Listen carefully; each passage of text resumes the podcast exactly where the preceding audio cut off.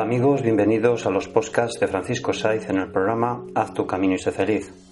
Haz tu camino y sé feliz es un programa de crecimiento personal y sanación espiritual que te invita a cambiar siempre en positivo. Hoy por hoy, Haz tu camino y sé feliz es uno de los programas más seguidos y escuchados en Internet y todo esto es gracias a vosotros. Podéis escuchar y descargaros gratuitamente todos los programas en la web www.haztucaminisefeliz.evox.com y en mi blog www.terapiasdefranciscosaez.com.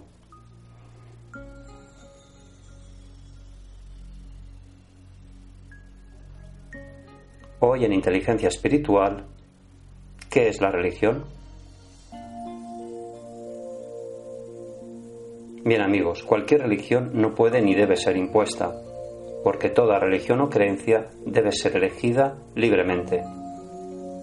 Y quien elija una religión o doctrina debe buscar en ella la esencia de la verdad. ¿Qué es lo que dice el diccionario de la Academia de la Lengua cuando habla de religión? Dice lo siguiente. Es el conjunto de creencias o dogmas acerca de la divinidad, de sentimiento, de veneración y temor hacia ella, de normas morales, para la conducta individual y social y de prácticas rituales, especialmente la oración y el sacrificio para darle culto. También dice que es una virtud que nos mueve a dar a Dios el culto debido. Llegados a este punto, debemos diferenciar entre religión y religiosidad. ¿Qué diferencia hay entre ambas?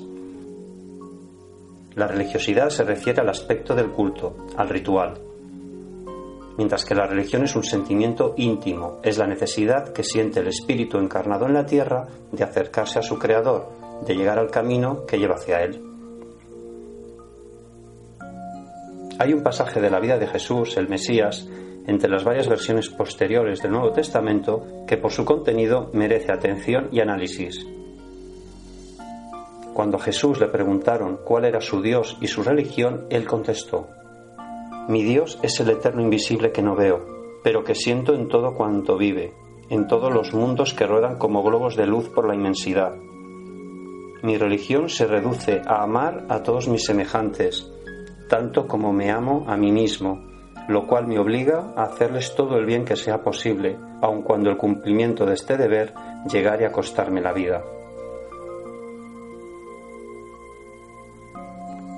Así amigos podéis apreciar de qué manera tan sencilla Jesús definió la religión. Amar a todos mis semejantes tanto como me amo a mí mismo. Reflexión. Todas las religiones conocidas han ido surgiendo a través de los siglos y de acuerdo con el grado de evolución de los pueblos en que han nacido esas religiones que han marcado normas de vida a sus adeptos son mejores o peores, según estén de acuerdo en mayor o menor grado con la religión universal, que es el amor incondicional.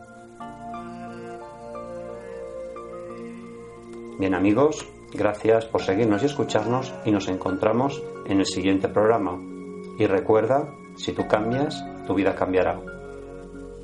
Haz tu camino y sé feliz. Gracias.